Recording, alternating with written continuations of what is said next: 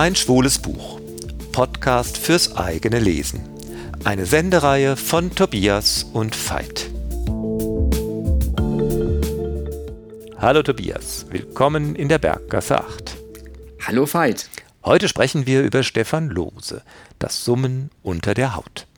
Ein Gymnasiastenroman, ein Erste-Liebe-Roman, ein Roman, den der Autor über genau einen Monat erzählt und den er schon dadurch zu was ganz Besonderem macht, dass er ihn 744 Stunden, 44.640 Minuten oder 2.678.400 Sekunden lang sein lässt. Ja, und wann haben diese Minuten, Sekunden und Stunden stattgefunden? Das war im Jahr 1977. Dort sind wir nämlich. Und zwar in Hamburg. Es geht um Julle. Den Namen habe ich übrigens noch nie gehört, aber Julle ist ein 14 Jahre alter Junge und er geht auf das Gymnasium und dort gibt es einen neuen Schüler, der kommt auch aufs Gymnasium und der heißt Axel, Axel Peschke. Julle ist sofort hin und weg von Axel. Absolut verzaubert und verliebt. Und das ist auch was total Besonderes für mich an diesem Roman, denn Julle lässt überhaupt gar keinen Zweifel daran, dass er halt schwul ist. Ja, der weiß das halt schon in jungen Jahren. Der hat da auch jetzt kein Problem damit. Der ist in einer guten Weise ein moderner, selbstbewusster, schwuler junger Mann. Und er macht sich halt einfach eher darum Gedanken, was die Jungs zwischen den Beinen haben, als was die Mädchen so tun. Jetzt hast du aber zwei Sachen so dahingesagt, die richtig sind, die aber im Roman erzählerisch ganz anders eingeführt werden und die schon zeigen, was für ein Kaliber dieser Roman ist. Nämlich einerseits, dass Julle verliebt sei. Äh, ja, das ist er auch, aber das fällt am Anfang so gar nicht. Das ist, er fängt eben überhaupt nicht mit den Klischees an, Flattern, Schmetterlinge, oho, oho. Nein, das ist der Titel, das Summen unter der Haut. Äh, Julle meint, er hätte ein neues Organ, das äh, er im Grunde, auch wenn er seinen Achsel nicht sehen kann, ihn mit einem neuen Sensorium erspüren kann. Und das andere ist Hamburg. Das ist auch richtig, aber Stefan Lose gibt ganz viele Hinweise, dass das irgendwie ganz egal ist, wo das sp spielt. Auch die Straße, in der Axel lebt, ist irgendeine Straße mit Ring. Und so ist es eben zwar sehr konkret, sowohl zeitlich wie auch örtlich, aber es ist universal. Und eben Axel geht Julle nicht mehr aus dem Kopf. Und Julle fragt sich nur, wie er es denn eigentlich anstellen soll, mit ihm in Kontakt zu kommen. Und zwar ist er, hat er, wie du gesagt hast, kein Problem damit, dass er schwul ist und er hat sich ja auch schon zumindest gegenüber seiner Schwester geoutet. Aber das ist ja dann doch irgendwie noch nicht irgendwie so allgemeingut. Und jetzt muss er sich natürlich diverse Listen ausdenken, wie er denn nun mit dem Axel in Kontakt kommt. Ja, und irgendwie haben diese Listen dann auch Erfolg. Mai, da muss man mal ein bisschen länger am Rad rummachen oder man steht ein bisschen vor der Schule. Aber die beiden finden in gewisser Weise zusammen und Julle erfährt auch einiges über Axel. Nämlich zum Beispiel, dass er umgezogen ist, weil seine Mutter verstorben ist und sein Vater es einfach in der Wohnung nicht mehr ausgehalten hat, in der den Vater so vieles an die Mutter erinnert hat. Oder eben, dass Axel eine wichtige Entdeckung gemacht hat, nämlich eine Hütte im Wald, die hat es dem Axel total angetan. Und das ist ein totaler Vertrauensbeweis, die zeigt er dem Julle. Und das ist eine ausgebrannte Hütte und Komischerweise liegen da Röntgenbilder um die Hütte und Axel und Julle sind dann wie Detektive unterwegs und wollen wissen, was ist denn jetzt in dieser Hütte passiert. Ja, also und Julle ist total verknallt, ah, was ist mit Axel?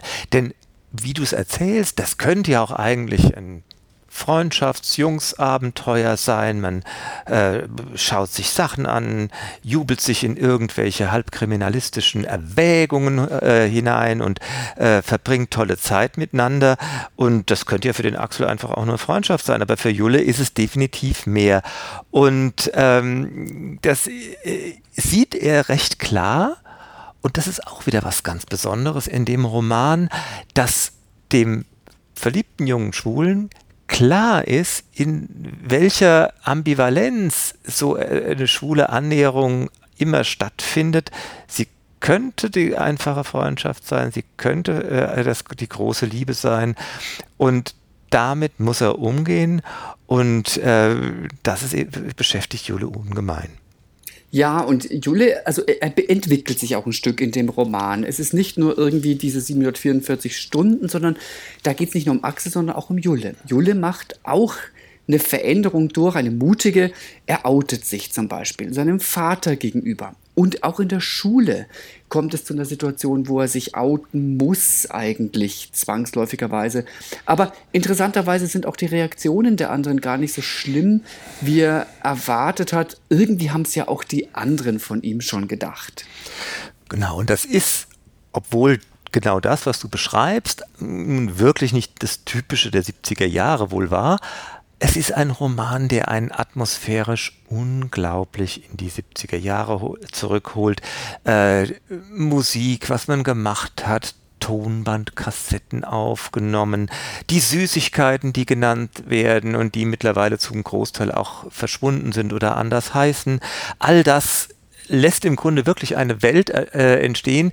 Und das macht diesen Roman auch nochmal wirklich so besonders, dass er so ein Changierspiel aufführt, dass er nämlich einerseits ganz konkret, Hamburg hast du ja auch genannt, 70er Jahre verortet ist und eine ganz persönliche Erfahrung ist, äh, wie autobiografisch mag man um mutmaßen, ist aber jetzt gar nicht so wichtig. Es ist ja ist aus Ich-Perspektive erzählt und ähm, es klingt, als ob es eine autobiografische Erfahrung wäre, aber dieses ganz, ganz Konkrete ist zugleich auch eine Universalie.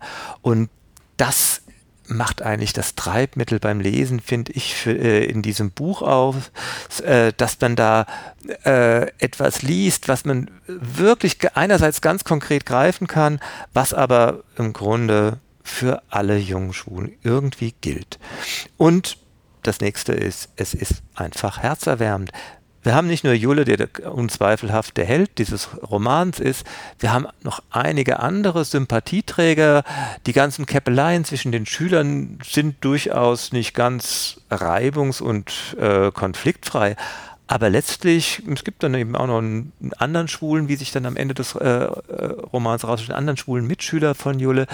Ähm, das ist irgendwie im Grunde auch der Roman bevölkert von Jungs, auch ein paar Mädchen, die äh, Jule nicht weiter interessieren, aber die sind halt auch da, die irgendwie alle sympathisch sind. Ja, also mir ging es auch so. Das ist ein ganzer Kosmos, den dieser Roman entwirft. Und der befindet sich auf nur 176 Seiten. Und mir ging es so, als ich es fertig gelesen habe, ah, ich, irgendwie noch nicht fertig damit. Ich habe gedacht, Mensch, wie geht's denn jetzt mit Julle weiter? Das würde ich eigentlich wirklich gerne wissen. Was hat er da noch so erlebt? Was ist aus dem geworden? Ja, ähm, wird er mit Axel zusammenkommen? Finde ich, das könnten sich ja jetzt manche Leute fragen, aber das finde ich, sollten wir nicht verraten. Ähm, was ich aber schon verraten kann, ist, dass die Auflösung dieser Frage mich ziemlich zu Tränen gerührt hat. Ja, das ist, sind aber sehr befreiende Tränen und er gibt nämlich wirklich genau das, was er im Grunde in diesen kurzen 31 Tagen äh, beschreibt, ist eben auch viel mehr als nur dieser eine Monat.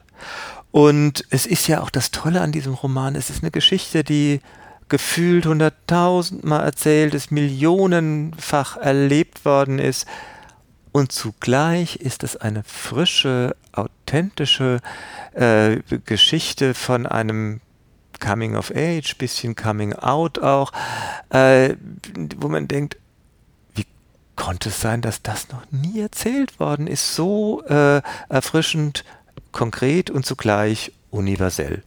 Stefan Lose, Das Summen unter der Haut, 176 Seiten gebunden, im Inselverlag erschienen. world.